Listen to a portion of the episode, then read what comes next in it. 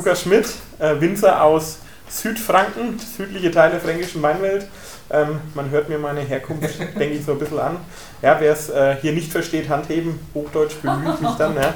Ansonsten bleibe ich ja schon in der Muttersprache. Äh, genau. Ja, 29 Jahre jung, ähm, habe 2012 ausgelernt, habe erst mein Winzerlehre ganz klassisch gemacht an der Bayerischen Landesanstalt für Wein und Gartenbau, also beim Staat. Hat der Vater am Anfang immer ganz, ganz toll gefunden. Ähm, ja, dann habe ich so ein bisschen Auslandsaufenthalte hinter mir. Tatsächlich habe ich später noch ein bisschen was dazu. Habe dann äh, fachpraktische Ausbildung zum Winzermeister gemacht, gleichzeitig Techniker für Weinbau und Önologie und äh, seit 2015 dann treibe ich mein Unwesen äh, zu Hause auf dem Familienbetrieb. Genau. Ja, Thema Familienbetrieb. Ähm, die Familie Schmidt gibt es in Bullenheim. Bullenheim ist so mein Mittelpunkt der Welt. Ja. Ähm, 300 Einwohner, ja. Ähm, Heimat der Scheurebe. Und äh, uns gibt es seit über einem halben Jahrtausend. In der elften Generation machen wir Wein. Ähm, und da bin ich sehr, sehr dankbar, dass ich das weiterführen darf. Ja. So cool. kurz und knapp mal zum Einstieg. Ja. Wir haben bei den letzten Talks über ähm, Saint Laurent und ähm, St. Laurent, Saint Laurent. Äh, St. Laurent. Ja. Hey, selbe Thema wie Gnocchi und Gnocchi, ne? Ja. Aber das ist, ist auf jeden Fall Gnocchi. äh, und über Sekt gesprochen und ich glaube jetzt, ähm, gerade auch mit den heißen Temperaturen, ist die Scheurebe eigentlich perfekt für einen Sommerwein.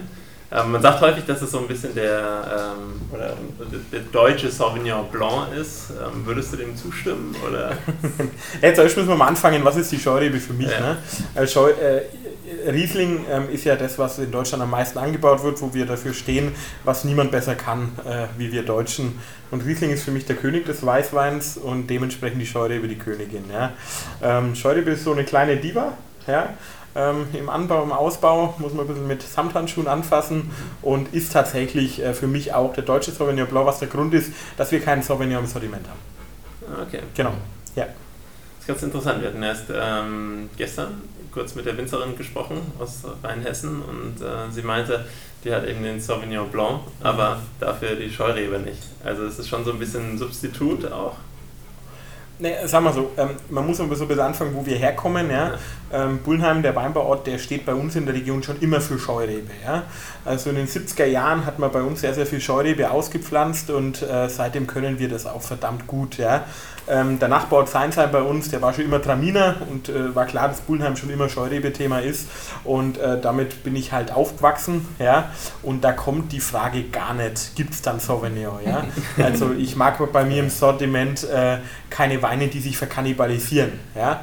Ähm, ich mache den Kunden ohnehin schwer genug, äh, dass er sich entscheiden kann oder darf. Ja? Und wenn du dann noch einen Sauvignon der Scheurebe gegenüberstellst, ja, dann weiß er gar nicht mehr, was er machen soll. Und ich meine, mit Scheurebe haben wir einfach Erfahrung. Ja? Wir wissen, auf welchen Lagen, in welchen Hang, auf welchem Feldstück das super funktioniert. Und äh, Sauvignon ist ja nichts, was, was heimischer aus Deutschland kommt. Ja. Äh, wie ist jetzt dieser Wein hier ausgebaut, die erste Scheurebe, wenn wir mal darüber sprechen wollen, wenn du schon die genau. verschiedenen Punkte erwähnst, die entscheidend sind am Ende? genau, also ähm, im Prinzip äh, möchte ich kurz auf die Reise nehmen, wie wir unsere Weine so ein bisschen einteilen. Ähm, ich bin überzeugt davon, dass Wein großartig und unkompliziert gleichzeitig sein kann. Ja? Ähm, ich stehe auch dafür ein, dass äh, die deutsche Weinwelt zu verkopft ist. Ja?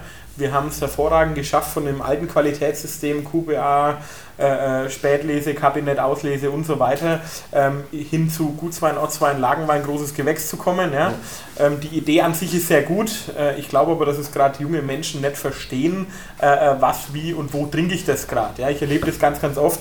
Ähm, junge Menschen gehen ins Restaurant, ja, äh, sehen die Weinkarte und haben Angst, sich eine Flasche Wein zu bestellen, weil sie glauben, sie haben keine Ahnung. Ja? Ich finde es total furchtbar, ja? Äh, wenn ich zehn äh, Menschen frage, was trinkt ihr am liebsten, sagen mir neun, ich kenne mich nicht aus. Ja? Aber was ist das für scheiß Antwort? Ja? Also, äh, um auf den Punkt zu bringen. Ja? Also, ähm, mein Thema ist wirklich, Wein ist zum Trinken da. Wein muss eine großartige Qualität haben, äh, darf aber auch unkompliziert sein. Und deswegen habe ich im Prinzip bei mir aktuell zwei Weinlinien. Einmal Second Flight und einmal First Flight. Second Flight sind die Weine für Sommer, Sonne, Strand, Meer, Pool, Terrasse, entkorkte Kunst, entkorkte Kunst, Malen und Wein und so weiter. Ähm, genau, und das haben wir jetzt als erstes im Glas. Mein Second Flight Scheurebe. Ähm, Scheurebe bei uns als äh, Basiswein immer trocken. Ja? Ähm, ich habe vorhin das Thema Scheurebe äh, mal angesprochen, ist eine kleine Diva. Ähm, Scheurebe, wenn es zu süß ist ja, und zu wenig Struktur hat, schmeckt die wie ein zu süßes Stück Kuchen. Dann trinke ich ein Achtel, sagt der Wein war gut, aber mehr mag ich jetzt nicht. Ne? Kennt ihr wahrscheinlich von McDonalds Eis, ja? Das ist einfach nur pappsüß, viel zu süß. Äh, da schlägst du mal dran und sagst, hey, lecker, aber eigentlich habe ich da keinen Bock mehr. Ja? Mhm. Und äh, meine Intention ist immer, dass du nach Flasche 1 nicht groß überlegen musst, ob du Flasche 2 aufmachst. Ja. Genau, that's it. Ja. Probieren wir den mal, oder? Prost, cheers. Ja, vielleicht ähm, Ausbauthema habt ihr angesprochen. Ne? Ähm, da gibt es Überschneidungen auch zum, zum, zum nächsten Wein, äh, wo man so ein bisschen auch, auch, auch rüberleiten äh, kann langsam. Also die Second Flight Weine sind bei uns tendenziell eher die jüngeren Rebanlagen. Ja? Ähm, jünger heißt ab fünf Jahre trägt bei uns in der aktuellen Witterung so ein Rebstock ne? und dann bis in der Regel 25, 30 Jahre die, die Anlagen und alles, was dann älter sind, sind dann die Kategorie drüber. Ähm, die Weine werden bei uns äh, fast ausschließlich mit der Hand gelesen, ähm, weil wir nur 100% Pumper gesunde, hochreife Trauben nehmen, um Wein zu machen. Ja? Ähm, die Scheurebe, die wir hier im Glas haben, unser Einsteiger, ähm, ist auch schon spontan vergoren, das heißt ohne Zugabe von irgendwelchen Reinzuchthäfen oder was, ähm, weil wir suchen vielschichtige Weine. Ja? Also Lukas Schmidt Wein steht für Nasenweine. Ich möchte, dass im Glas Vollgas was passiert. Und Anfang der 2000er erkennt man das äh, Bacchuse, ne? zu süß, zu fruchtig, das macht dann auch wieder satt und sowas mag ich nicht. Ja? Sondern Aroma darf vielschichtig und würzig sein und das zeige ich mit der Scheurebe schon im Einstiegsbereich. Ne? Und da haben wir schon im Einstieg, glaube ich, eine sehr, sehr hohe hohe Grundqualität. Ja. Ich denke auch, wenn wir mal äh, die Nase ins Glas halten. Genau, erzähl mal, was wir da riechen. das ist immer ganz, ganz schwierig. Gelbe Früchte. ja, aber da liege ich nicht falsch. Ja, ja. fruchtig, sehr fruchtig. Fruchtig? Mhm. mhm. Ja. Gut, also ist, ist ein Nasenwein, ja? Ja. Ja, okay, so gut. Ja, ja. Genau, vielleicht an der Stelle so ein bisschen für alle, die sich da schwer tun, ähm, ich habe gesehen, ihr habt ja hier auch schwarze Gläser. Ne? Mhm. Äh, wie wir Winzer das Wein verkosten lernen, ähm, ist auch, dass die Ausbilder quasi in schwarze Gläser, wo du nichts siehst, äh, äh, Früchte reinschneiden, Bananen. Ja?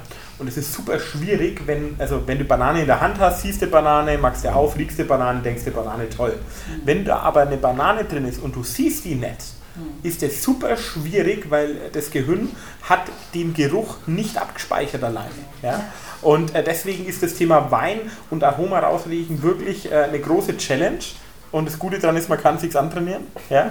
ähm, und hier so mal als Faustformel, das kann ich euch heute mal mit auf den Weg geben. Also Weißwein riecht immer nach weißen, hellen Früchten und Rotwein immer nach roten. Das ist ja ganz pauschale jetzt mal. Ne? Also Himbeer wäre jetzt halt eher, ist jetzt eher das, was ich nicht rausrieche aus der Scheurebe. Okay? äh, genau. Ne? Und ansonsten ist Scheurebe ähm, eine Sorte, die ist immer super fruchtig, ja. Und äh, Leitaroma sagt man, ist die schwarze Johannisbeere, ja. Ähm, manchmal auch Cassis. Cassis ist für mich ähm, so dieses Dropsige, Dropsig im Sinn vom Bonbon, eher so ein bisschen ins künstliche Aroma mhm. gehend, ja. Ähm, äh, schwarze Johannisbeere eher in das Natürliche. Ja, also so unterscheide ich das und ich bin eher bei der ganz klassischen schwarzen Johannisbeere ähm, und so ein bisschen was Frisches habe ich da noch. Grapefruit, Limette und so ein bisschen Minze. Ja? Also ähm, ein Wein riecht in den seltensten Fällen immer Vollgas nach einem Aroma. Ja? Ich möchte es ja vielschichtig haben und ich möchte ja, wenn ich in so ein Glas reinrieche, äh, alle fünf Minuten mal ein neues Erlebnis haben. Ja? Und solche Weine machen wir. Ja. Also kannst du da, kannst du da mitgehen? Hier? Definitiv. Ich musste gerade an, ähm, an Minze denken, als du es gesagt hast. Und wenn man dann mal einen Schluck nimmt, dann passt das gut. Passt ja. das wirklich ganz ja, gut. Ja. Das ist interessant. Ich finde es auch immer interessant, wenn dann ein Winzer dir sagt, was du eigentlich zu seinem Wein riechst, dann riechst du es auch ganz schnell. ja. ja klar, das ist dann wie wenn du die Banane in der Hand genau. hast. Ja? Äh, genau. Ne? Ähm, ich habe es mal, vielleicht eine kleine Anekdote an der Stelle noch. Ähm, ich habe mal mit, mit 16 Jahren, seitdem äh, halte ich so Weintastings, und da hatte ich bei uns mal daheim in der, in der, in der Heckenwirtschaft einen Bus Oberpfälzer. Ne? Und ich so als junger angehender Winzer, denen zeigst du halt mal richtig, wie Wein riecht. Ne? Und dann, ähm, ja, sind es ja eher Oberpfälzer, eher, eher bierlastig, um das immer vorsichtig zu sagen, eher weniger weinaffin und dann fange ich da an mit voller Emotion von dem zu erzählen, was man riecht und die fangen alle das Lachen an. Ja? Und ähm, das war der, Punkt, wo ich gemerkt habe, dass das Thema Aroma und Wein und das auch rausriechen wirklich eine größere Herausforderung ist. Ja? Und dass es dann ein gewisses Maß an Training auch erfordert, wenn man das will. Ja? Also wir haben ganz viele Menschen, die sagen, hey, ich trinke dann Wein unfassbar gern. Ähm, einfach trinken Ende aus, ja, mhm. genau richtig. Und wir haben aber auch Menschen, die sagen, hey, ich will so ein bisschen mit auf die Reise genommen werden und da haben wir dann kulinarische Weinproben, wo du quasi so dieses, diesen Step auch lernen kannst. Ja. Mhm. ja. Du hast gesagt, er ist die Diva, also ein bisschen anspruchsvoller. Wie äußert sich das im, im Weinberg oder eher im Keller oder beides? Äh, genau, also ähm, mal so ein Beispiel, ich, ich will das noch ergänzen, was, dann kommen wir zu, zur richtigen mhm. Antwort. Ähm, wie kommen denn die Aromen da in den Wein? Ja, also wir reden ja heute primär über Scheurebe. Mir ist wichtig, dass wir auch so ein bisschen über Aroma reden. Ja? Also Wein ist nur Wein aus Trauben, Punkt. Ja? Also es haben mich schon welche gefragt, ob ich da einen Teebeutel in den Tank reinhänge oder so ein Blödsinn. Ja? Nee, also Wein ist Wein aus Traubenende. Ähm, und das Großartige an der Weintraube ist, dass die unfassbar viel verschiedene Aromastoffe in sich hat. Das ist die Weintraube. Und da gibt es eben eine Sorte wie Bacchus, die hat bestimmte Aromastoffvorläufer mehr ausgeprägt und Scheurebe eben andere. Ja? Und wir als Winzer dürfen eben diese Aromastoffe herausarbeiten. Wir sind ein Stück weit Chemiker, wir wissen, wann welche Stoffe im Weinberg auch äh, produziert werden, zu welcher Zeit. Und da bleiben wir mal beim Thema Sauvignon, weil das ist immer am einfachsten. Wenn ich beim Sauvignon Blanc die Blätter vor den Trauben hängen lasse, kann ich euch einen Sauvignon Blanc machen, der schmeckt wie eine grüne Paprika ne, weil ich dann diese ganz, ganz grüne, wir nennen es Aromastoff der Pyrazine, die Aromatik da habe. Ja? Also schmeckt wirklich, wie wenn es eine grüne Paprika reinbeißt. Wahnsinn. Wenn ich aber äh, die Blätter im Prinzip einmal in den Trauben weg, äh, vor den Trauben wegmache, dann verbrennen diese grünen Aromastoffe und dann bleiben dieses Gelbfruchtige übrig. Und dann habe ich auch beim Sauvignon dieses Thema äh, wirklich Gelbfruchtigkeit, wie wir es bei der Scheurebe auch haben. Ne? Und das ist so ein bisschen äh, am, am, greifbarsten an der Stelle. Ne? Äh, wie kommt denn äh, Aroma am Ende in den Wein? Genau. Und was war die Frage jetzt nochmal? Ähm, da ging es darum, ähm, weil du sagtest, dass die Scheurebe eine Diva ist. Ah, genau. Dann, ja. äh, genau. Äh, darauf zurück. Ich wollte mit dem, mit dem, mit dem Aroma-Thema vorgreifen. Und eine Scheurebe, äh, im Anbau ist die Scheurebe halt anfällig so gegen alles, was man so haben kann. Ja, gegen sämtliche Pilze ist die hochanfällig, ja, ähm, ist nicht besonders frostresistent, das ist ein Riesenthema und ähm, die mag halt gern warme, steile Hänge. Ja. Also mit so einem Eicher Notthang, sagt man bei uns, ja, mhm. mit so ein bisschen Wald drumherum mag die Scheure überhaupt gar nicht. Ja. Deswegen Diva, die weiß genau, was sie will, ja, ähm, und das bekommt sie bei uns natürlich auch. Ja. Also das ist der, der Teil Weinbau, ja, also jetzt mal Scheurebe einfach irgendwo hinpflanzen, das ist nicht das, was funktioniert. Ja. Und ähm, während der Lese ist es ein richtiges Thema. Ähm, früher hat man ja danach gelesen, wie viel Zuckergehalt in der Traube ist. Mhm. Ja. Äh, jetzt heute mit dem ganzen Thema Klimaerwärmung erreichen wir die Zielzuckergehalte ja sehr, sehr schnell. Ja. Ähm, da ist das kein Thema mehr. Ähm, eine Scheurebe, jetzt, wir, wir messen das ja in Grad Öxle. Ja. Also wir lesen unsere Basisscheurebe in der Regel um die 86 bis 88 Grad Öxle und das ist ganz jahrgangsabhängig, ne? Ähm, wie viel Aromastoffe die zu dem Zeitpunkt dann hat. Ja? Auch da muss man ganz auch aufpassen. Ähm, wir, wir reden in Deutschland von dem Thema Cool Climate. Deswegen können wir Aroma und Weißwein verdammt gut. Habt ihr das schon mal gehört? Cool, cool Climate? Nee. Nein, also wir haben gerade äh, Ende August, wenn es in Herbst dann auch reingeht, ähm, große Unterschiede zwischen Tag und Nacht. Ja. Ne, wir haben Nacht, nachts sehr, sehr kalt und tagsüber dann warm. Und in diesen kühlen Nächten lagern Aromarebsorten unfassbar viele Aromastoffe ein. Ja? Das ist das, was wir eben in Deutschland verdammt gut können. Deswegen gibt es in Sizilien halt keine Scheurebe. Das ist halt so. Ja? Ähm, wiederum umgedreht das Thema super strukturreiche Rotweine, 16% Volumen, damit tun wir uns in nicht jedem Jahr so leicht. Ja? Ähm, und das ist das Thema äh, quasi Scheurebe, Diva, Weinberg, da muss man echt ein bisschen aufpassen. Mhm. Das ist ganz interessant, ähm, dass du gerade den Vergleich auch äh, gezogen hast, weil ähm, bei meiner Recherche ähm, habe ich gesehen, dass die Scheurebe hauptsächlich auch in Deutschland wirklich angebaut wird und ähm, sie aber auch in Österreich vorzufinden ist und sogar in Südengland. Also das heißt äh, wirklich nördlich äh, Mhm. Und das entspricht ja dann eigentlich genau dem, was du auch gerade gesagt hast. Ne? Genau, und ähm, da, da, da taucht jetzt natürlich beim einen oder anderen, der ein bisschen tiefer in der Weinwelt drin ist, die Frage auf, äh, äh, wie ist das jetzt die nächsten zehn Jahre mit dem Klimawandel? Ja? Äh, es gibt ja eine oder andere Zeitung, wo irgendein äh, Autor wieder reinschreibt, ja, wir machen irgendwie in fünf Jahren nur noch Rotwein. Das ist Bullshit. Ja? Also wir fangen heute an, ähm, solche Aromarebsorten langsam in Westhänge zu pflanzen. Ja, wo wir einfach einen Tick weniger Sonnenstunden haben, nicht ganz so warm sind, so können wir das steuern. Ja?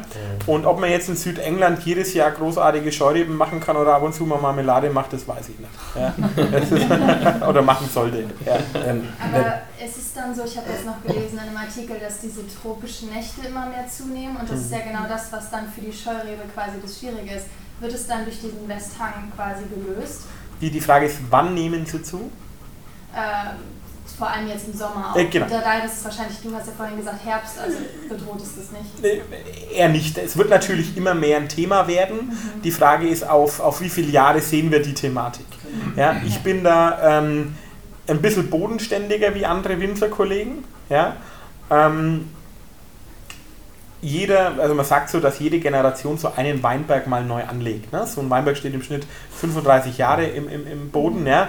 Es ist immer so genau eine Generation. Und wenn ich jetzt mal rausblicke, ich bin heute 29, also so 20, 30 Jahre darf ich das in jedem Fall noch machen, ähm, dann glaube ich nicht, dass wir jetzt schon das Ruder Vollgas auf Rotwein rumdrehen werden müssen. Ja, und deswegen steuern wir das jetzt so ein. Ähm, in, in, man muss halt jedes Jahr die Situation neu bewerten. Wie schaut das aus? Ja? Ich bin immer kein Fan davon, ein Extremjahr wie heuer mit super Trockenheit und so weiter herzunehmen, sondern ich schaue immer, was war die letzten fünf Jahre und ziehe mal einen Schnitt. Ja? Und ich glaube, die Extremen werden größer. Das ist richtig. Ja? Ähm, und deswegen ähm, schauen wir, dass wir so einen Mix bekommen. Dass wir also die alten Reben, Scheureben, die in dem steilen Südhang stehen, stehen haben und aber auch mal in einem Westhang auch welche pflanzen und somit dann einfach auch damit Erfahrung sammeln. Ja. Welches Jahr ist das perfekte Klima für die Scheurebe, wenn du sagst, die ist sehr, sehr anfällig und wenn sie besonders anfällig ist für Sonnenbrand Ja. auch und für Nee, Sonnenbrand nicht. Sonnenbrand gar nicht. Okay, okay, okay. Da dann, okay, dann Äh, Bacchus ist die Sonnenbranddiva. So, Bacchus, Ja, okay, Bacchus. gut. Aber dann auf jeden Fall so ein bisschen Jahrgänge wie 2020, 2021, die so ein bisschen in der Mitte des Sommers zu verregnet waren, sind schwierig aufgrund der Pilzkrankheiten. Das wird, dann sind sie so ein bisschen zu feucht wahrscheinlich. Aber wie ist der jetzige Jahrgang, wenn da richtig viel Sonne ist und wenn man sagt, okay, ich entblätter sehr früh, ähm, also muss da, was ist der perfekte, was ist das perfekte klimatische Jahr und zu welchem Zeitpunkt nimmst du vielleicht die Blätter weg? Wann entblätterst du, dass du sagst, ich habe die Gelbfruchtaromatik anstatt die grüne Aromatik? Also in, in welche Richtung geht Ja, man? also die Standardantwort wäre jetzt, wir bilden auch Praktikanten, nehmen wir auch und bilden aus. Ja. Nein, äh, also äh, äh, Wa- Winzeranbau, das ist alleine ist ein Riesenthema für sich. Ich möchte aber darauf eingehen, weil, weil das ein äh, wirklich sehr, sehr, sehr wichtiges Thema an der Stelle ist. Also ich bin kein Fan davon, äh, von dieser Jammergesellschaft. Ne?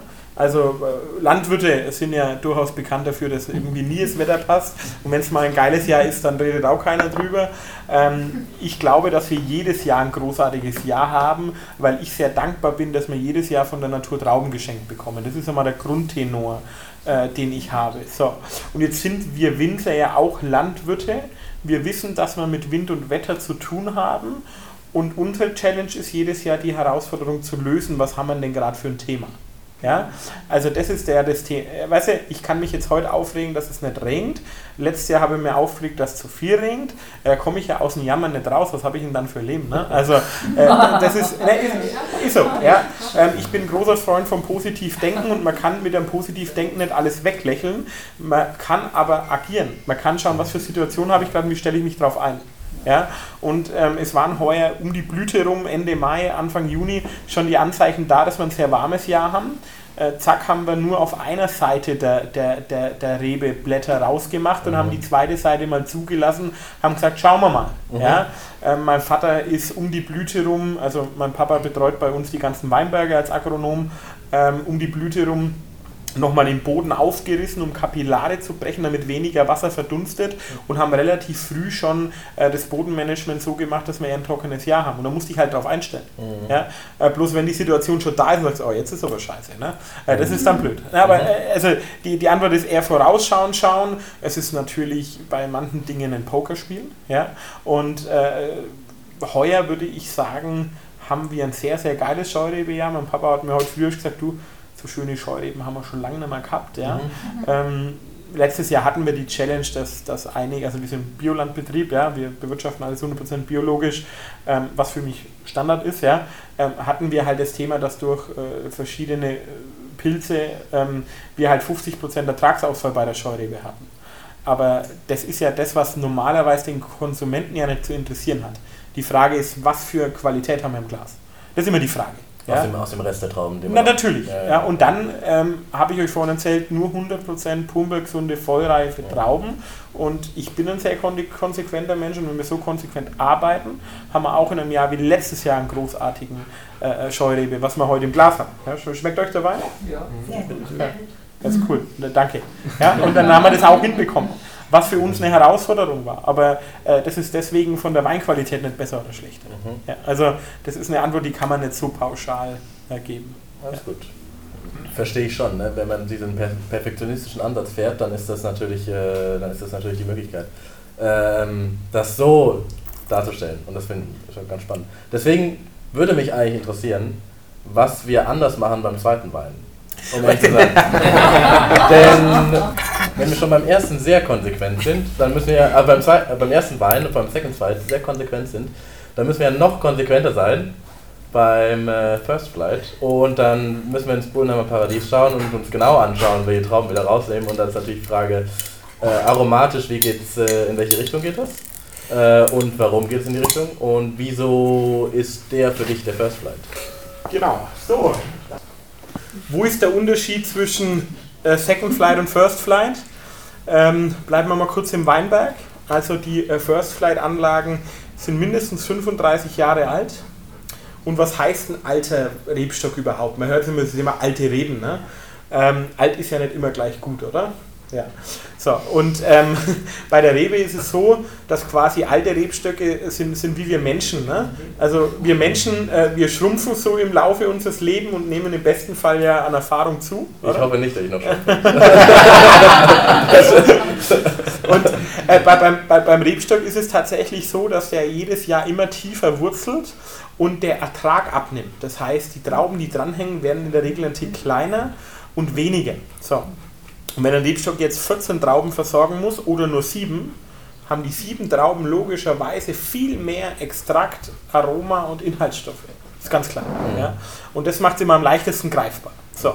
Und wenn ich solche alten Reben dann noch in einem steilen Südhang stehen habe, wo der Sonneneinstrahlwinkel sehr extrem ist, ähm, damit der Rebstock sehr gut assimilieren kann, ja, sehr gut funktioniert, dann ist es ja nur logisch, dass das die besten Trauben sind. Weil Wein entsteht im Weinberg. Ja? Also im Weinkeller erhalten wir die Qualität, die wir im Weinberg äh, wachsen lassen. Ja? Und ähm, das hat einfach was damit zu tun, dass wir zum richtigen Zeitpunkt die richtigen Trauben am richtigen Standort lesen. Ja? Ähm, voll aromatisch, äh, super strukturreich. Also ich würde es euch jetzt gern zeigen. Ne? Äh, Weinlese brauchen wir noch vier, fünf Wochen, bis wir Scheurebe lesen, eher dann Ende September. Ähm, und das ist mal primär der Unterschied. Weniger Ertrag, alte Rebstöcke, die tief wurzeln, also an manchen Standorten bis äh, 15 Meter tief. Ja? Mhm. Das ist enorm viel. Ähm, und gerade bei uns auf dem Gipskäuberboden, du hast es angesprochen, Lage, Bullenheimer Paradies. Übrigens das einzige Paradies, das man Leben wieder verlassen kann, darf, wenn man will. ähm, äh, äh, äh, wir haben einen sehr, sehr hohen äh, Gipsanteil und sehr humusreiche Böden, was die Weine, äh, ich sage mal schon, so werden lässt, als hätten sie ein breites Kreuz. Ja? Das sind schon strukturreiche Weine bei uns, ja? Also so leichte Wässerchen, das können wir gar nicht. Ja? Und ähm, die Scheurebe First Flight ist ein Wein, ähm, der ist so ein bisschen zum Nachdenken. Ja? Meine First Flight Weine alle, da schwenkst das Glas, braucht ein bisschen Luft und dann nehme ich nicht mehr ein Aroma so krass wahr, sondern ich bin viel vielschichtiger. Sondern ich kann da wirklich, wenn ich am Glas eine Viertelstunde sitze oder an der Flasche eine halbe Stunde, ja, äh, wenn die ein bisschen Luft bekommt und ein bisschen Temperatur, immer mehr auch riechen und schmecken. Ja? Und das ist das, was es für mich besonders macht. Also quasi tiefer eintauchen in die Welt. Ein Wein, der sich gar nicht so einfach erklärt, sondern äh, so ein Buch, wie, das ich lesen muss. Ja? Mhm. Und das ist für mich First Flight. Und First Flight ist für mich dann, weil die Weine so vielschichtig sind, auch immer tolle Essensbegleiter. Ja? Also meine First Flight Scheurebe kann ich mir wunderbar vorstellen zum Thema Sushi. Ja, gerade wenn ich ein Tempura-Sushi habe, wo du, wo du einfach so ein bisschen äh, intensivere Aromen mit dabei hast, ne, mit einem schönen Süßchen dazu, Sojasauce, ist das super, super lecker. Oder was wir zu Hause haben, der Papa hat mal aus einem Weinholzfass einen Fischräuchergrill gebaut, ja. Und wenn du da quasi ein frisches Lachsfilet äh, über Buchenholz räucherst äh, und dann eben die First Flight Scheurebe dazu, das ist was, was einfach geil ist. Ja. First Flight heißt auch immer intensiver Ja. in allem, was du hast. Es heißt nicht mit Gewalt, dass es unbedingt mehr Säure sein muss. Wir haben aber eine Idee weniger Restzucker, also auch trocken. Ja. Ähm, die Second Flight hat äh, 6,5 Gramm Restzucker und die First Flight äh, 4. Ja? Und dadurch, dass wir eine Idee äh, trockener sind, kommt die Säure ein bisschen äh, prägnanter an der Stelle raus, was es dann aber ja wieder super spannend als Essensbegleiter macht. Ne? Ähm, und viel Säure ist nicht gleich viel Säure, ne? sondern der Wein hat ein, also für meine Empfinden ein starkes Rückgrat, ja. Da ist schon echt Schmackes auch da. Ähm, und und äh, dadurch ist die Säure aber auch schon eingebunden. Also es ist jetzt Ja. nichts, wo ich sage, oh, das ist sauer oder das oh, kann ich nicht trinken, ne? sondern ähm, die ist da, das ist präzise und es macht das Ganze aber auch äh, schön saftig irgendwo. Ne? Aber ich finde total spannend, der riecht sanfter, Ja, aber ja. es schmeckt viel intensiver. Ja. Richtig. Das ist tatsächlich so. Absolut. Und ähm, das sind auch Weine, äh, meine First Flight Weine lege ich mal Hand ins Feuer, ähm, die funktionieren die nächsten zehn Jahre super. Jetzt haben wir heute hier nur Jahrgang 21 da, was für einen Lagenwein für First Flight einfach super frisch ist. Ja? Und dadurch ähm, ist natürlich die Säure ein Stück prägnanter. Ähm, und äh, normalerweise trinkst du so alle Quartal mal so eine Flasche und dann merkst du immer, wie sich der Wein so entwickelt. Ja? Also ich habe Kunden, die machen das so, ja? sagen, hey Lukas, welcher Wein hat so welches Potenzial, nehmen sich dann was mit und probieren immer wieder und so kommst du so ein bisschen mit, was das Thema Wein und Reife auch betrifft. Ja. Wie lange würdest du sagen, könnte man jetzt so einen ähm, First Flight in den Keller legen und dann sagen, okay, ich will mir den vielleicht in x Jahren ähm, öffnen im, im Sommer zu einem guten äh, Sushi? Genau, also äh, wie gesagt, First Flight äh, sehe ich zehn Jahre ja, ähm, im Jahrgang 21. Das ist auch immer ein Jahrgangsthema. Es gibt Jahrgänge wie 18, die sehr früh sehr reif waren, ja, äh, wo du dann äh, da aufpassen musst bei manchen Rebsorten. Ne? Also das ist ein Jahrgangsthema auch. Ne? Und 21 war, wie gesagt, ein bisschen weniger Ertrag, dafür aber super cool. Das, was wir haben, ist großartig, viel Extrakt, viel Struktur und ähm, du schmeckst die Säure, die ist auch da. Und es Ja. ist immer ein gutes Zeichen, dass so ein Wein auch lang kann. Ja. Wie verändert er sich geschmacklich über die, also gibt es da prägnante Noten, die nach zehn Jahren dann, wo man sagt, oh, okay, das ist, das ist neu, beziehungsweise das, ist, das hat sich wirklich verändert, ich sagen kann, die, aha, krass, okay, das ist so, das ist die klassische Entwicklung, die, die, die der eine Scheurebe durchmacht. Ähm, nee, also es gibt hier kein Schema F. Ja, deswegen ist Wein ein Naturprodukt, deswegen macht ja Wein so viel Spaß, wenn man es nicht vorhersehen kann. Also die, die Reifekurve ist äh, relativ flach ansteigend und wird dann immer steiler und irgendwann hat der Wein seinen Höhepunkt erreicht und dann sackt er ab. Ja? Absacken heißt, wird zu breit, wird zu rund, wird vom Aroma her zu reif. Ja? Äh, Das ist dann das Absacken, das Negative. Das Positive, was während der Reifung als erstes passiert, ähm, wir verschließen die First Flight Weine ja wieder mit Naturkork alle. Ja, das ist mir sehr, sehr wichtig. Ähm, und dadurch haben wir eine schön gleichmäßige Reife, weil wir immer wieder so ein bisschen Sauerstoff reinbekommen. Ja. Jetzt ist der 21er sehr frisch, das heißt, du brauchst am Glas und ihr werdet es merken, ähm, wenn er jetzt mal fünf Minuten im Glas ist, öffnet er sich. Ja.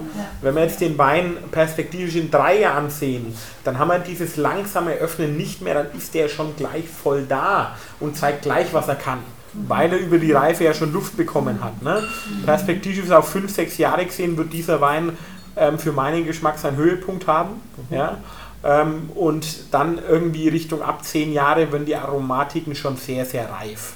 Ja, da sind wir dann schon in Richtung wahrscheinlich superreifer Pfirsich, superreife Honigmelone. Ja, und dann muss man den Wein halt bis dahin schon getrunken haben, weil dann ist es irgendwann drüber, dann ist es breit, dann ist es noch sehr gut trinkbar, aber halt dann äh, weniger spannend, so wie es gedacht ist. Ja. Jetzt muss ich nochmal zum Ausbau ähm, fragen, weil wir haben Ja. viel über den, ähm, äh, den Weinberg gesprochen. Mhm. Ähm, wird das alles im Edelstahltank ähm, vergoren? Oder? Genau. Also wir, wir machen äh, 95% unserer, unserer Produktion ist im, im Edelstahl ausgebaut. Ähm, so ein bisschen was, äh, zum, Teil, zum Teil Riesling, zum Teil Silvaner. Ähm, und noch ein Geheimprojekt, über das ich heute nichts erzählen kann, kleiner Anteaser, ähm, machen wir, machen wir im, im zum Teil kleinen Holzfass. Äh, Scheurebe ist äh, eine Rebsorte, die wirklich eine Diva ist, die Holz als Partner ganz, ganz schlecht verträgt. Ja?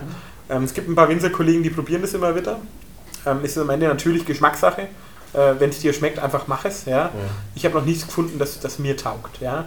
Ähm, und äh, das Besondere an meinen Scheureben ist, dass äh, wir, haben bei der Scheurebe einen Großteil der Aromastoffe in der Bärenschale eingelagert. Ne? Also wir, wir lesen es mit der Hand, haben dann so 500 Kilo Bottiche, die fahren wir aufs Weingut, dann kühlen wir das Ganze erstmal über Nacht runter, ja, weil wir verarbeiten unsere Trauben nur kühl, damit hier mikrobiologische Prozesse viel langsamer laufen und dann bären wir das ab. Das heißt, wir trennen Stiegerüst von der Beere und dann sortieren wir nochmal. Wir haben da äh, eine, eine Maschinentechnik, wo wir nochmal unreife, äh, eventuell ein faules Bärchen, wo der Lesehelfer übersehen hat, ne, alle Menschen, ähm, nochmal raussortiert, sodass wir wirklich ein perfektes Lesegut haben. Ähm, und diese Maische kommt dann quasi ins Kühlhaus und da machen wir quasi das Verfahren der Kaltmazeration. Äh, was heißt das? Äh, wenn ich jetzt viel Aroma in der Schale habe und würde die Trauben gleich pressen, wo ist das Aroma? Schale, ne? Schade. Schade, so. Ja, dann haben wir es halt nicht im Saft, das ist halt blöd. Ja, macht man einen geilen Job im Weinberg, verhunzen das dann im Keller, dann haben wir auch nichts konnt, ja. Und ähm, Kaltmazeration heißt, dass quasi bei äh, zwischen 3 und 4 Grad ähm, diese Maische, also Trauben und Saft, äh, wirklich über einen langen Zeitraum zwischen 8 und 14 Tage liegen bleibt. Kalt, warum? Damit hier nichts irgendwie das Schimmeln, das Gären anfängt. Das ist ganz, ganz wichtig. Wir arbeiten da wirklich top hygienisch. Das muss alles perfekt sauber sein. Ähm, und deswegen müssen wir auch so perfekt arbeiten im Weinberg. Ja? Und ähm, dann ziehst du quasi über die Beerenschale, über das, ähm, das Aroma in den Saft rein und dann haben wir es natürlich im Saft. Ja? Und das ist was, was wir äh, mit unseren Scheureben äh, auch mit der Second Flight schon äh, äh, betreiben ja? und damit einfach äh, äh, der Wein sehr, sehr viel ähm, Power hat, sehr, sehr viel entwickeln kann. Ja. Also das ist das Thema, was wir besonders im Ausbau machen. Ähm, alles andere ist für mich äh, mittlerweile relativ Standard. Auch die First Light Scheune ist spontan vergoren. Das heißt, keine Zugabe von Reinzuchthäfen. Ähm, wir lassen hier wirklich aus äh, äh, alles, was aus der Flora hier mitkommt, ähm, äh, vergären eben die, die, die Hefen, 20 Hefestämme im Schnitt, fangen da gleichzeitig das Gern an ähm, und dann bekommen wir eben einen vielschichtigen Wein. Ja. Baut ihr, baut ihr die Scheurebe ähm, eigentlich nur sortenrein aus oder habt ihr auch schon mal gesagt, wir probieren das mal in den Weißwein-Cuvée zu Genau. integrieren? Ja.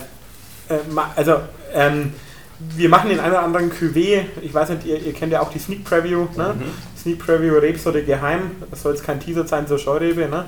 Ähm, also, wir arbeiten schon mit Cuvée-Weinen zum Teil, aber die Scheurebe ist einfach äh, viel zu schade für mich. Ja? Mhm. Scheurebe ist so eine feine Rebsorte, so ein feiner Wein und ähm, wir können tatsächlich einfach auch alles äh, locker als Scheurebe vermarkten. Da brauche ich keine. Ja?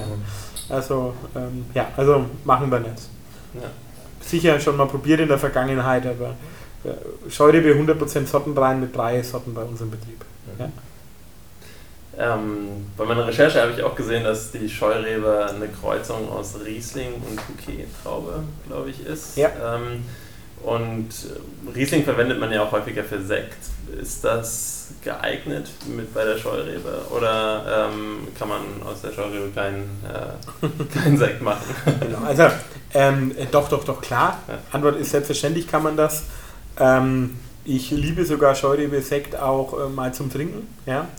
Ähm, wir selber produzieren aber keinen Sekt. Also wir ähm, haben uns da mal abgewandt. Wir fokussieren uns auf das, was wir wirklich selber gut können und äh, die wenigsten Weinbaubetriebe haben die technischen Anlagen und Maschinen, um Sekt selber zu machen. Und dann habe ich am Ende im Prinzip nur einen vergorenen Wein und gebe den irgendwo hin zum Sekt machen.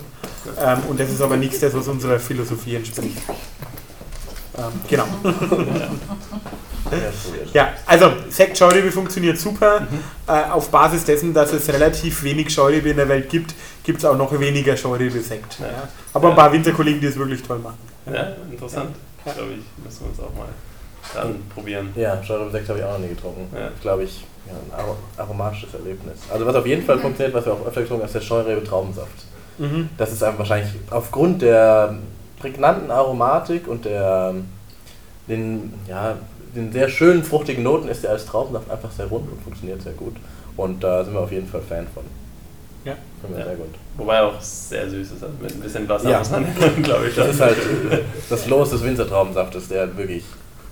Ja, nee, ich weiß nicht, ob ihr es wisst, also so ein ganz, also wenn wir äh, mit unseren Keldertrauben äh, den Traubensaft haben zum, zum, zum Wein äh, zum Vinifizieren, dann sind wir in der Regel zwischen 20 und 30 Prozent süßer wie einen Traubendirektsaft, den du im Supermarkt kaufst. Ja? Hat natürlich am Ende ähm, einen betriebswirtschaftlichen Hintergrund, ähm, wie er sagt, zu süß, dann muss man es ein bisschen mit Wasser aufspritzen, dann verkauft man natürlich weniger. Ähm, aber wir Winzer stehen in der Regel dazu, also wir lesen keine unreifen Trauben, das wäre für uns äh, hier Verschwendung. Ja? Und deswegen sind auch unser, ist auch unser Winzer Traubensaft eher äh, der süßere Part, weil du einfach maximale Qualität hast. Ja. Wir sind jetzt schon beim Thema sehr süße Scheureben-Weine. Sehr süße Schaurebenweine. Und der lacht uns ja, der dritte, ähm, die dritte Scheurebe an, die du dabei hast. Mit dem feinen Namen äh, Honeydew. Ihr habt euch gut vorbereitet, ne? so, jetzt äh, die dritte im Bunde. Also wir bleiben bei unserer Weinlinie First Flight selbstverständlich. Ähm, und ja, ich bin, äh, man, ist als Winzer immer wieder konfrontiert mit dem Thema Süßwein. Ja?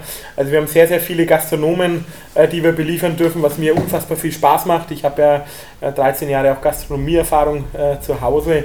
Und äh, das Thema in der Gastronomie, und wir reden hier nicht von Fine Dining, Sterneküche, ist immer das Thema der perfekte Wein zum Nachtisch. Ja? Wenn wir hier ein Mousse Chocolat haben mit flüssigen, äh, oder ein Schokotörtchen mit flüssigen Schokokernen und so weiter, ähm, das ist alles super lecker. Äh, und ein ganz einfacher, süßer Wein, was wir eh nicht machen, ja, äh, ist da oft zu leicht, das funktioniert nicht. Ja? Und die wenigsten Gastronomiebetriebe haben da standardmäßig halt im offenen Ausschank einen Eiswein oder eine Trockenbeerenauslese, die da gut passen würde, weil es halt einfach preislich in der Regel nicht funktioniert. Und deswegen haben wir die Honeydew gemacht. Die Honeydew ist äh, eine restsüße Spätlese, das heißt eine sehr hohe Qualität. Ähm, wir können sie aber zu einem äh, ja, funktionierenden Preis anbieten, weil wir halt ab Bärenauslese, Trockenbeerenauslese aufwärts der Ertrag so gering wird, ja, dass so ein 0,3er Fläschchen gleich mal 30, 35 Euro kostet. Und das ist dann halt in der Gastro nicht darstellbar. Ähm, und deswegen haben wir wirklich mit der Honeydew ähm, einen coolen Süßwein gemacht, der für die Gastronomie super funktioniert, natürlich auch privat. Ja. Ähm, genau. Honeydew ist quasi der eine süße Wein bei uns im, im Betrieb tatsächlich. Ähm, wir sind ja die Heimat der Scheurebe. Äh, ich schreibe Scheurebe immer als erstes irgendwo hin, also wir stehen für Scheurebe und da muss der Süßwein die Scheurebe sein. Ja, und Honeydew äh, dementsprechend natürlich auch. Ähm, wir hatten es vorhin von reifen Honig-Melonen-Aromatiken, ja. Und ähm, die Scheurebe Honeydew, die bleibt einfach länger am Stock hängen. Dadurch werden die Trauben ähm, ein ganzes Stück süßer, ja. Und der Wein wird einfach nicht ganz so trocken vergoren. Das heißt, wir haben grundsätzlich mal süßere Beeren mit reiferer Aromatik, ja.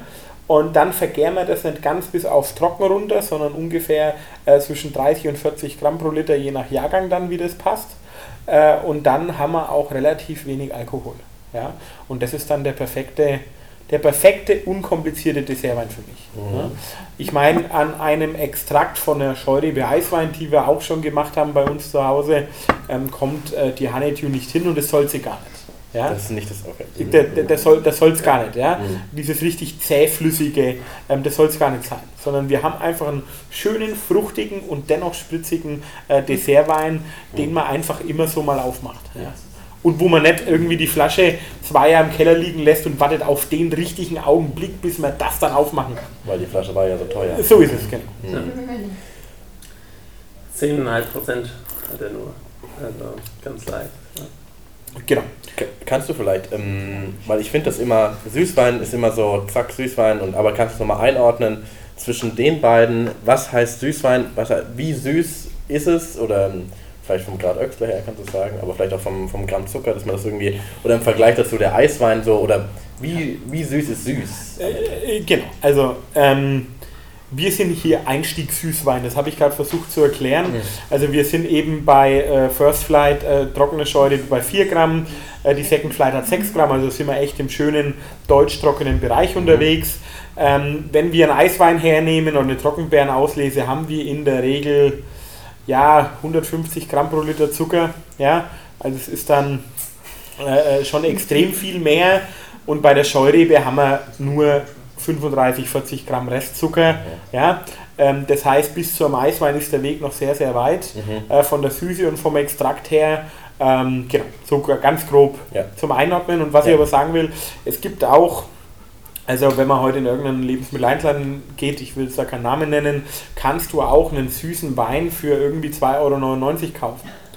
Der Unterschied ist ja, süß ist ja nicht gleich süß. Ja? Äh, wichtig ist die Power und die Strukturen, die den Extrakt in der Wein hat. Ja? Das heißt, wir haben dieselbe Gütequalität wie unser First Flight Scheurebe, aber die stoppen wir während der Gärung einfach so ein bisschen eher ab, damit sie mehr Süße behält und somit haben wir A die Süße und B aber die Mineralität und die Struktur. Ja? Und somit passt es wieder perfekt äh, zum richtigen Dessert. Ja? Und nur ein süßer Wein ist halt einfach nur süß. Ja? Nur süß kann jeder. Ja? Und das ist da der Unterschied. Mhm. Ja? Und das nimmt natürlich, wenn man da die Qualitätsstufen hochklettert, Auslese, Bärenauslese und so weiter, natürlich immer an Extrakt und so weiter zu. Ja. Also ich habe den jetzt ja schon probiert, ich war mal bevor alle ich schon mal.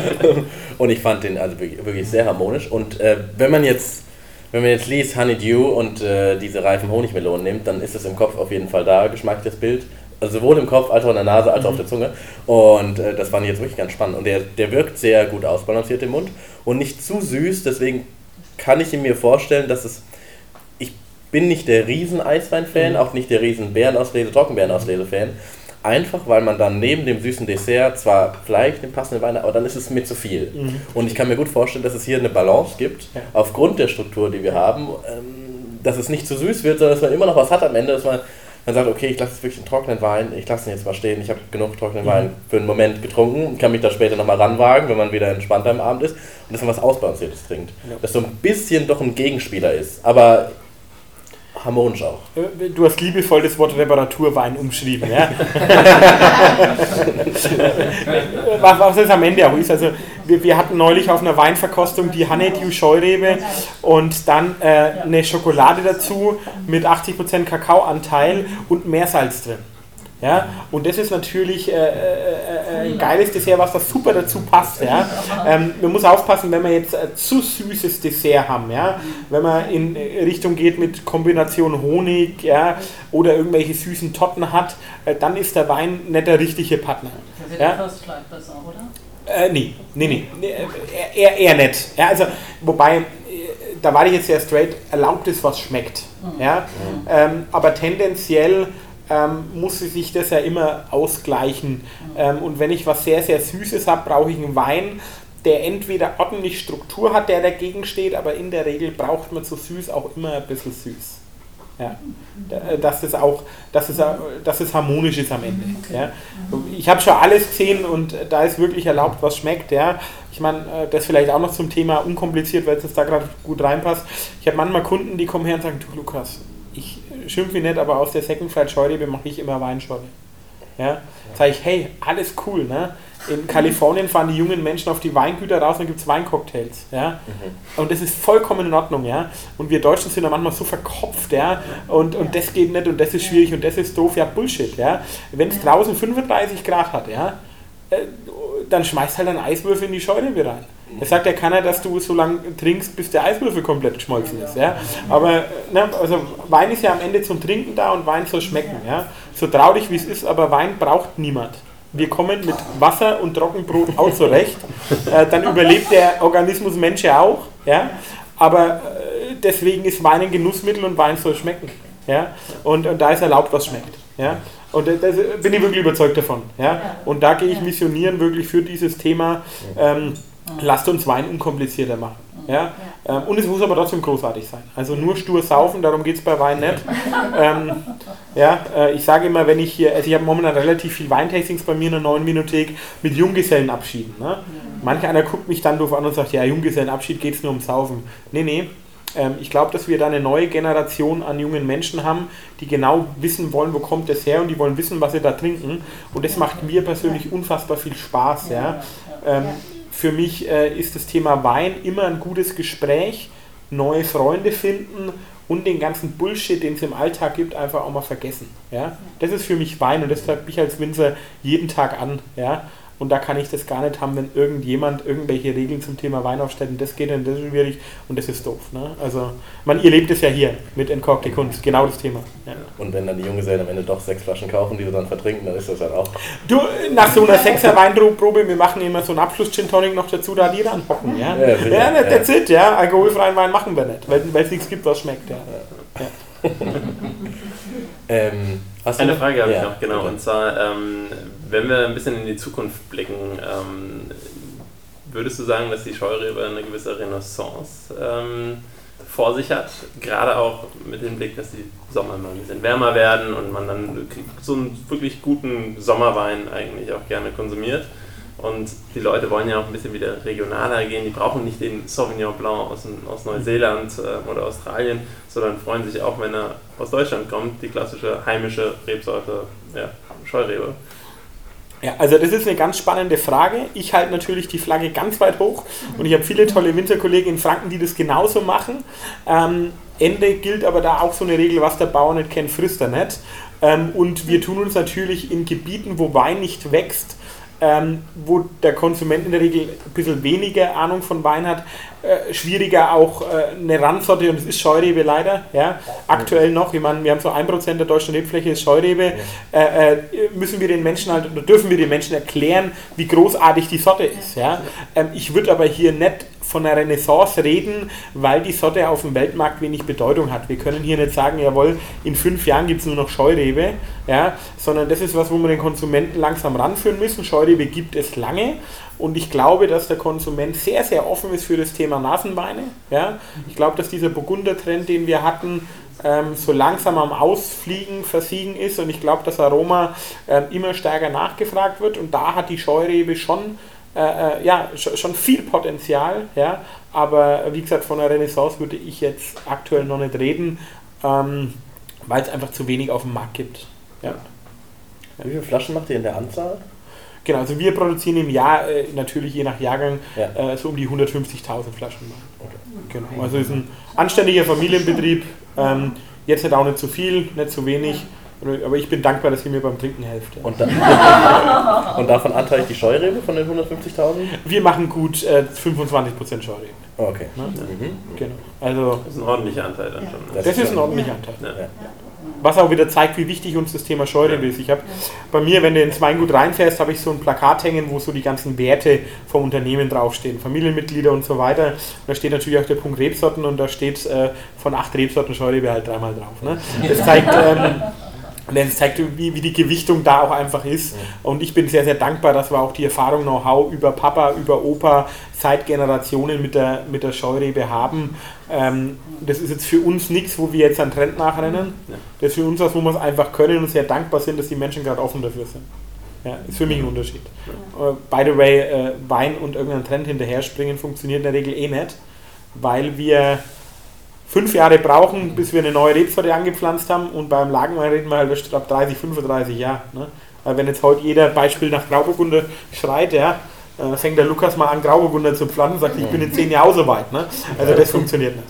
Ja, ich glaube, und ähm, da möchte ich vielleicht noch eins ausholen, ähm, und das vielleicht an alle Winterkollegen, die vielleicht hier auch mithören, äh, ich bin überzeugt davon, dass wenn jeder so seinen Weg findet, das, was er selber gern trinkt, ja, ähm, da wo Erfahrung und Know-how da ist, ja, auch immer jeder Menschen findet, die er damit begeistern kann. Ja, und ich glaube, das ist ganz, ganz wichtig, dass man seinen Weg findet und da Vollgas dahinter steht und nicht irgendwie anfängt, jeden Trend hinterher zu rennen. Mich würde interessieren, äh, siehst du Piwi als Trend oder siehst du das als was Zukünftiges, was auf jeden Fall man verfolgen kann? Oder baut ihr auch Piwi an? Also es, es wäre ein eigener Podcast an der Stelle. Ja. ja. Ähm, ich habe da eine konträre Meinung, äh, äh, also anders wie andere Winzerkollegen. Ich habe das neulich mit einem Unternehmensberater mit Wein mal ziemlich intensiv diskutiert. Ähm, ich gebe was zum Nachdenken mit. Ne? Antwort gebe ich keine. Ähm, zum Nachdenken. Pilzwiderstandsfähige Sorten heißt ja immer, äh, dass die Sorten eher in Richtung äh, äh, Oidium und Peronospora, also Mehltau, äh, resistenter sind. Ja? Ähm, Gerade Peronospora ist ein Pilz, der bei viel Wasser äh, sich wohlfühlt. Ja? Tendenziell haben wir es aber immer trockener. Mhm. Ja? Ähm, immer wärmer. Ja? Äh, wir haben Regionen hier in der Welt, wo Pflanzenschutz ein untergeordnetes Thema ist, weil einfach viel, viel wenig Niederschlag da ist. Und da ist die Frage, ob es äh, jetzt perspektivisch Sinn macht, äh, sehr viel auf das Thema Piwi zu setzen. Ja? Also das mal so als Gedanke mitzugeben. Ähm, wir experimentieren eher damit, ähm, äh, wie die Wasserspeicherung der, der Rebe. Ja? Mhm. Also wie kann die Rebe besser Wasser aufnehmen, Bodenhaushalt, Humuswerte verbessern. Das ist eher das, wo wir unser Hauptaugenmerk drauf legen. Ähm, ich will Piwi hier keinen Rang absprechen, es gibt tolle Piwi-Sorten. Ähm, aber da auch, wenn wir jetzt eine Sorte haben, nehmen wir den Cabernet Blanc. Ich mag ihn sehr, sehr gerne. Ja? Ähm, es ist aber halt kein Sauvignon Blanc. Ne? Und äh, wenn ein Verbraucher vor dem Regal steht und sieht einen Cabernet und einen Sauvignon, ja. die Frage ist, wo greift er hin? Ne? Also ich sehe Piwi in der Vermarktung als riesen Mammutaufgabe, weil sich da auch noch keine fünf Sorten rauskristallisiert haben, die jeder kennt, die jeder liebt, die jeder schätzt. Ja. Das ist der, der, der Marketing- oder Ver Ver Vertriebsteil ja. und, und wie gesagt der Weinbauteil ein ganz, ganz anderer. Ne. Frage Piwi, Daseinsberechtigung in, in 20 Jahren. Ne. Mhm. Also, ja. Ja, das eine bedingt ja so ein bisschen das andere. Ne? Das ist die Frage, was, was macht der Winzer? Sagt er, ich mache den mache ich den geilen PW und dann habe ich in zehn Jahren die Kunden, weil die das gelernt haben? Oder ist der Markt da und deswegen macht, aber... Dann Frage dazu, wie, wie, wie lange wie lang gibt es denn die Rebsorten Riesling und Traminer zum Beispiel? Gebe ich zurück die Frage. nein, nein, wir können ja mal schätzen. Achso. Ähm, du, du, du, du, Ja, Schloss Vorrats gibt es seit ungefähr 400 Jahren. Die machen ja nur Riesling. Also würde ich so in die Richtung stehen. Sowas um also, also schon, äh, noch länger? Ja, also, das gibt schon lange, denke ich. Also, Reblaus kam ja. Dann müsste noch, noch länger. Reblaus kam ja die amerikanischen Schiffe, also mal 1000 Jahre. Lassen wir das mal so stehen. Ja. Also beide sind Sorten und gerade Famine sind, wir, wir, nennen das Urrebsorten, wo, wo Herkunft unbekannt ist und auch vom, vom Jahr her, man, da gibt es immer mit dem Thema Genforschung immer mehr äh, äh, Zahlen, die da rumschwirren, ja, aber es sind zumindest äh, Reben, äh, die, äh, na, sagen wir mal, ich bin elfte Generation, die hat es damals schon gegeben. Ja? Äh, und äh, jetzt reden wir darüber, dass wir in 20 Jahren irgendwie äh, Piwi bekannter machen, also Piwi sollte XY bekannter machen ja. als einen Riesling. Ja? ja gut, das wird vielleicht. Nee, ich, ich, aber das ist. Äh. Aber es ist auch eine andere Welt am Ende. Also das ist auch wieder so, es ist ein anderer, anderer Kontext, in dem wir arbeiten. Aber ich sehe deinen, seh deinen Punkt, aber der Kontext heutzutage ist ja, dass man sagt, wir haben die, also ich mache mal vor, vor 50 Jahren war das ja so, okay, wir machen das mal, aber der, ja, komm, also Mhm. Who cares? Also was auch immer. Mach deinen Scheiß im Weinberg, aber die, den, den Saft trinke ich nicht. Und jetzt haben wir die Situation, dass man vielleicht nur so ein paar Jahre hat, wo man sagt, okay, jetzt können wir noch was ändern. Und ansonsten sind wir halt, stehen wir halt vor dem, was wir haben. Und da muss ich, also da hat man ja einen Druck dahinter, das ist ein anderer Kontext. Und dann vielleicht äh, aus dem Hintergrund passiert eher was. Also dass auf jeden Fall, dass es nicht diese gleich, den Gleichstellungswert bekommt, ist klar. Aber man muss ja vielleicht sagen, auch als Weingut, ich habe einen Druck von der Natur aus, die ja eigentlich viel entscheidender ist als ein Marktdruck eigentlich am Ende, weil ohne, ohne funktionierende Natur, ohne funktionierenden Wasserhaushalt, ohne funktionierende klimatische Bedingungen passiert gar nichts. Auch bei den anderen Rebsorten nicht. Ne? Aber wenn es geschmacklich nicht passt am Ende, dann funktioniert es auf beiden Seiten nicht. Geht, geht auch andersrum. Ne? Also ja. das ist ein, also wie gesagt, ein ganz spannendes Thema, deswegen habe ich es nicht ganz straight beantwortet. Ja. Ähm, ich, gebe dir ein anderes Beispiel. Also wir haben ja äh, verschiedene Klone auch, mit denen wir arbeiten können. Das heißt, äh, es gibt einen Silvaner, wo die Bärchen ein bisschen äh, größer sind, ein bisschen kleiner sind. Also das ist ein ganz normales Pflanzenzüchtungsthema. Ähm, und wir haben ja auch Muscatella trocken im Sortiment. Ähm, den es aber hier bei euch auch gibt, gell? Genau, haben wir auch kalt bestellt. Sehr gut. ähm, und äh, wir haben da Goldmuskateller ausgepflanzt. Und Goldmuskateller ist quasi eine Mutation, eine Züchtung aus dem Muskateller raus, der quasi die Beeren sehr weit auseinander hat, eine dickere Beerenschale hat und somit ohne Piwi zu sein natürlich resistenter äh, von sich heraus ist. Mhm. Ja? Also mit so Sachen arbeite ich dann sehr, sehr gerne. Mhm. Ja? Aber wie gesagt, das ist ein Riesenthema und am Ende steht wirklich einfach nur für mich die Aussage, man soll das machen, wo man dahinter steht. Ähm, es gibt Betriebe, die machen mittlerweile sehr, sehr viel Piwi. Ähm, wenn du dahinter stehst, bitte mach's einfach, Mhm. weil dann wird es großartig. Ja. Ja? Und das ist am Ende die Aussage, die immer steht. Weil die Pauschalantwort gibt es nicht. Ja? Gerade, im, im Weinbau, ne? Äh, mache ich die Arbeit links oder rechts rum. Du kannst so viele verschiedene Schritte tun. Wir haben ja jetzt nur ein bisschen Weinbau beleuchtet, so ganz kurz in die Kellerwelt reingestapft, aber es gibt so viele Wege, die jeder Winzer tun kann und, und die Frage zu stellen, was ist der richtige Weg? Ja? Äh, äh, ne? Wird es nicht geben. Ne? Es wird nicht nur einen Weg geben in die Zukunft. Äh, So ist es. So wird es nicht funktionieren. Genau. Gibt es da noch weitere Fragen? Ja. Eine hätte ich tatsächlich, du meintest vorhin, dass die Scheurebe das Holzfass nicht mag. Mhm. Jetzt so als Laie, was, was genau meintest du damit? Ich meine, beim Whisky ist es so, Holzfass auf jeden Fall. Dann Mhm. es nur die eine straighte Sorte, die man da verwenden darf. Warum mag der Wein denn, also gerade die Scheurebe, das Holzfass nicht? Klar. Ähm, gesagt habe ich, dass mir es nicht schmeckt. Ach so. Unterschied. Ah, äh, äh, genau. Okay. Äh, und dass es Winterkollegen gibt, die das tun, Ja. äh, weil sie das wahrscheinlich gerne mögen. Ähm, ich kann es deswegen nur aus meiner äh, Perspektive beantworten. Ähm, und eine Scheurebe ist eine sehr feingliedrige Sorte mit vielen feinen Aromen. Ja? Sehr fruchtig, klar, aber viele feine Aromen, die nicht dafür bekannt ist, dass sie die größte Struktur der Welt hat. Ja? Um es mal extrem zu sagen. So, was machen wir am Holzfass? Im Holzfass geben wir dem Wein auf der einen Seite durch Mikrooxygenierung so ein bisschen Sauerstoff, damit er reift. Ähm, kann ich bei First Flight Scheurebe, habe ich euch erzählt, über den Korken kriegen wir das auch äh, über, über die Lagerung hin. Ähm, dann aber natürlich das Thema der, der Holzgeschmack, der natürlich immer nicht ausbleibt beim Holzfass, was man auch will. Ähm, und dann habe ich das Thema eine schöne frische Säure. Ich habe das Thema Frucht ich habe das Thema Holz. Und Holz ist immer Tabak, schwarzer Pfeffer, Lakritz, Vanille. Also diese rauchig dunklen Noten. Und das passt für mich und meiner Welt mit was frischen, fruchtigen nicht zusammen. Ja? Also ich kann mir jetzt auch nicht vorstellen, in eine Honigmelone zu beißen und dann an einem Stück Holz zu lutschen. Ja? Und das, naja, das ist am Ende ja die Frage. Ja? Und, das ist in meiner Welt was, was nicht, äh, was nicht funktioniert. Ja? Wie gesagt, man hat schon viel probiert. Ja? Das Schöne ist ja, äh, wir machen in der Regel ein paar Weine mehr, wie der Konsument am Ende tatsächlich auch bekommt. Ja? Weil wir natürlich jedes Jahr die Herausforderung suchen und was probieren. Und äh, für mich hat das Thema übrigens auch Riesling und Holz und Scheureben-Holz nie äh, wirklich gepasst. Wir trinken ja hier von dir eigentlich die wahrscheinlich die Experimente und die klassischen Weine, die funktioniert haben Keller. Ähm, welcher hat funktioniert, aber wurde nie verkauft? Äh, gibt's ja nicht. Ah, gibt's nicht. Hast du nicht gemacht. Okay. Äh, Dann kann ja sein, dass sagst, wir, Oh, den ja. fand ich nur geil für mich. und, das, und die, die 200 Liter, die, die lassen wir hier. Nee, nee, nee. Also äh, äh, gibt tatsächlich so ein paar Private Reserve Füllungen, wo man mal sagt, 200 Liter füllst du selber, legst du mal in den Keller Ja. und verkostest mal mit einem ganz guten Kunden. So Sachen gibt es natürlich, aber natürlich wird alles, was funktioniert, Mhm. dann natürlich äh, anderen Menschen auch zugänglich gemacht. Das wäre ja, das wäre ja fast Folter, ne?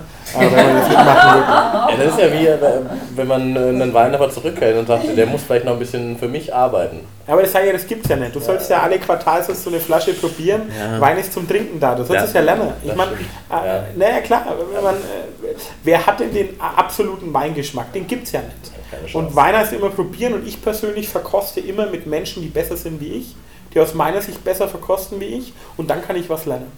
Und Wein geht wirklich nur, also das ist so äh, das große Leid des Winzers. Wir, wir dürfen halt sehr viel Wein verkosten ja? und, und dadurch wächst du und dadurch kannst du probieren. Mhm. Und deswegen empfehle ich das auch immer meinen Kunden. Probiert doch einfach. Klar kostet Wein, eine Flaschen Wein, Geld, alles gut, ja. Aber wenn man sich mal mit äh, vier, fünf Freunden, die weinaffin sind, zusammenhockt und sagt, hey, jetzt bringt bitte nächste Woche Sonntag jeder mal eine Flasche Weißburgunder oder was mit, dann lass uns das mal probieren und dann wächst man da auch rein, wenn man das will. Ja, man muss es bloß machen. Ja. Mich würde noch interessieren, du hast ja eben gesagt, Weinanbau, das geht jetzt in viele verschiedene Richtungen. Es gibt ja diese Megatrends und auch Trends im Weinanbau. Und gibt es für dich was, wo du sagst, das ist mega interessant, was du jetzt noch nicht mit uns geteilt hast, was du uns noch mitgeben möchtest, so mal zum drüber nachdenken? Das geheime Ähm, über, über das ist das geheime Projekt, ja. Nächstes Jahr vielleicht.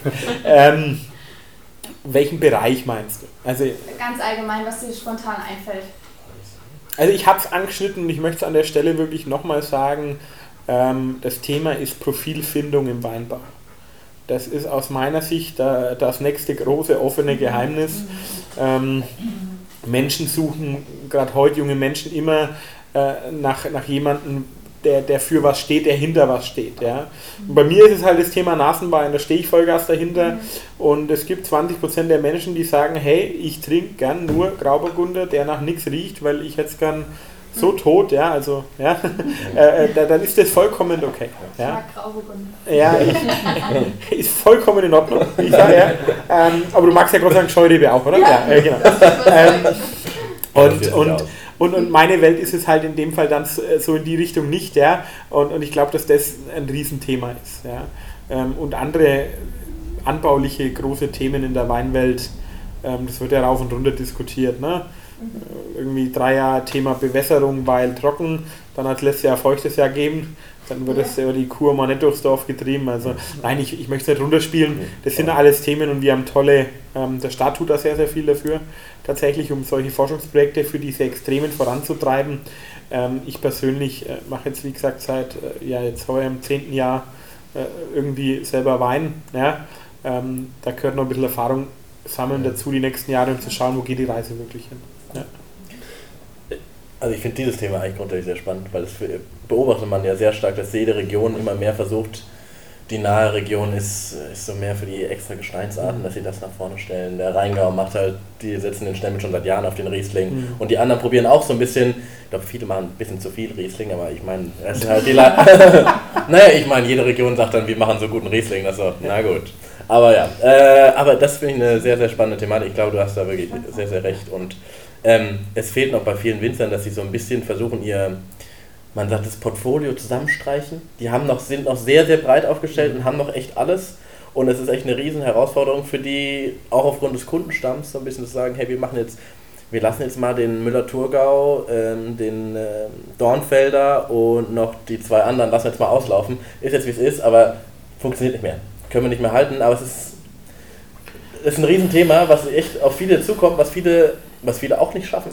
Das ist einfach auch Teil davon. Aber was viele auch schaffen und dann ähm, ja, sich echt so den Stempel aufsetzen, dann wird das echt eine spannende Geschichte, auch für die verschiedenen Regionen äh, rundherum. Und, und dafür habe ich auch Verständnis. Ne? Das ist kein leichtes Thema. Weißt du, Familienbetrieb ist gewachsen. Ja, wir sagen immer so das Thema Hashtag Hassliebe Familienbetrieb. Ne? Das ist ein sehr, sehr spannendes, über das können wir übrigens auch mal sprechen, wenn ihr da Bock drauf habt, ja? Thema Familienbetriebe.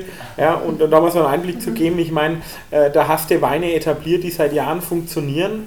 Ähm, dann gibt es einen Junior, der sagt, du, nee, Grauburgunder braucht kein Mensch mehr, ja.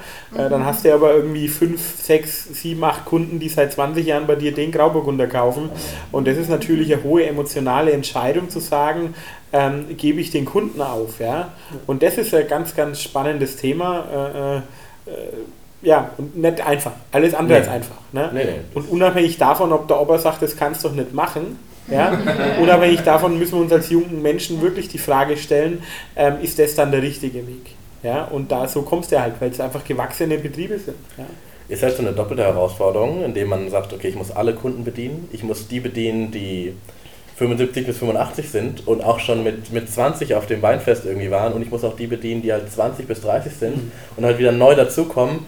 Und die wollen halt nicht ähm, den alten Stoff trinken, sondern die wollen neu, cooles Etikett, frisch, lässig, halt, ne? Und wenn du denen dann was hinstellst, wo, wo dann halt Müller-Thurgau Literwein draufsteht, dann so, ja, gut. ne, in so einem langweiligen Etikett, dann ist, funktioniert das vielleicht, wenn der gut schmeckt, in dem Moment. Aber die kriegst du halt nicht auf eine, ja, so, was sagt man, peppig ist auch schon ein Wort, was nur für über Leute über 30 sagen, ne? Aber so prinzipiell muss es so ein bisschen peppiger werden dann. Ja. Aber ich Ja. glaube, in Summe, also wenn man das zusammenfasst, ähm, fällt das eigentlich unter die Rubrik, die du gesagt hast. Wenn man da als Winzer oder Winzerin ähm, das Profil findet, ähm, dann glaube ich, kommt man zu der Story, die man dann auch vermarkten kann. Das ist ja nichts anderes in der Kunst. Ne? Also mit den Kunstwerken, ähm, wenn der Künstler dahinter eine coole Story hat, die sich vermarkten lässt und ähm, wenn man weiß, okay, ähm, die Story gefällt mir irgendwie, ähm, das, äh, da stehe ich dahinter, dann ähm, genau ist das, glaube ich, auch ein. Ups. ein, äh, ein spannendes Thema. Aber darf ich gerade die Frage stellen, was steht hinter dem Etikett? Bei Ich mir? muss sagen, Julian hat auch noch, genau, auch noch Ja, genau. es so Äh, für, für alle, die dies nicht sehen, äh, Julian Super. hat hier äh, Paradiesvogel auf der Brust, ja. Ähm, und äh, äh, also es bringt ja niemanden was, wenn wir geile Weine machen und das weiß niemand, ja. Ähm, es gibt Menschen, die sagen, ja, ich bin kein Etikettentrinker, mir ist so wichtig, was da drin ist. Äh, es ist eigentlich schlimm, dass du dir das entscheiden musst, ja. Also die Flasche kann geil aussehen und der Wein kann geil sein. Und das muss so sein sogar. Da bin ich überzeugt davon. Ja? Und äh, für mich ist es wichtig, wenn eine Flasche Wein am Tisch steht, die soll Wertigkeit vermitteln. Das ist für mich ganz, ganz wichtig, weil ich wertige Weine mache. Ja? Für, es muss einfach klar sein, hey, das ist cool. Ja? Und äh, wir haben den Paradiesvogel als Logo, weil eben die Heimat der Pullenheimer Paradies ist. Ja? Und für mich vermittelt der Paradiesvogel ähm, die Leichtigkeit, durchs Leben zu fliegen. Ja? Äh, die Leichtigkeit, das Leben Leben sein lassen ähm, und einfach über allen erhaben zu sein, um so ein Overview äh, zu bekommen. Und das ist für mich das Thema. Da steckt gar keine längere Geschichte dahinter. Ich meine, mein Name ist Lukas Schmidt. Ähm, ja, äh, äh, man braucht nicht ganz groß über die Begrifflichkeit Schmidt nachdenken. Da gibt es jetzt noch ein paar mehr auf dem Planeten. Ja? Und äh, so sind wir eben auf das Thema Paradiesvogel gekommen und haben natürlich auf dem Etikett auch die Lage mit drauf. Ja? Mir ist ganz wichtig, dass der Kunde auch weiß, Mensch, wo wächst das Zeug, wie schaut das aus? Das ist mir sehr, sehr wichtiges Thema. Wir haben heute mehr über Anbau als über Keller gesprochen und das Ja. sollte der Tenor auch sein. Ja. Ja, ja gefällt es euch? Das ist ja die Frage. Ja, Ja? deswegen gefällt mir tatsächlich Ja, auch, schön. weil du, Ja. wie du sagst, so ein bisschen edel und äh, dezenter. Ja, ja. Ich würde diesen Satz vielleicht, wollen wir den als Schlusswort Ja, nutzen wollte ich und dann ähm, erstmal dir danken. Vielen Dank für deine Zeit, Lukas, dass du da warst Ja, und mit uns über die. Steuerrübe gesprochen hast. Vielen Dank. Danke euch.